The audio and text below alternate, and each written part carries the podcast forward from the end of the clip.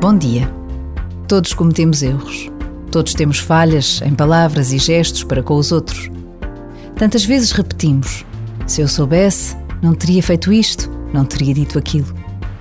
Mas a verdade é que, se estivermos atentos, se formos capazes de nos avaliarmos a nós próprios, podemos e devemos alterar comportamentos, calar algumas palavras, dizer outras. Precisamos de saber pedir desculpa e precisamos de saber perdoar. Mas aquele perdoar que permite um novo recomeço. Por vezes, basta a pausa de um minuto para nos decidirmos pelo caminho do perdão. É este o caminho que Jesus nos propõe todos os dias.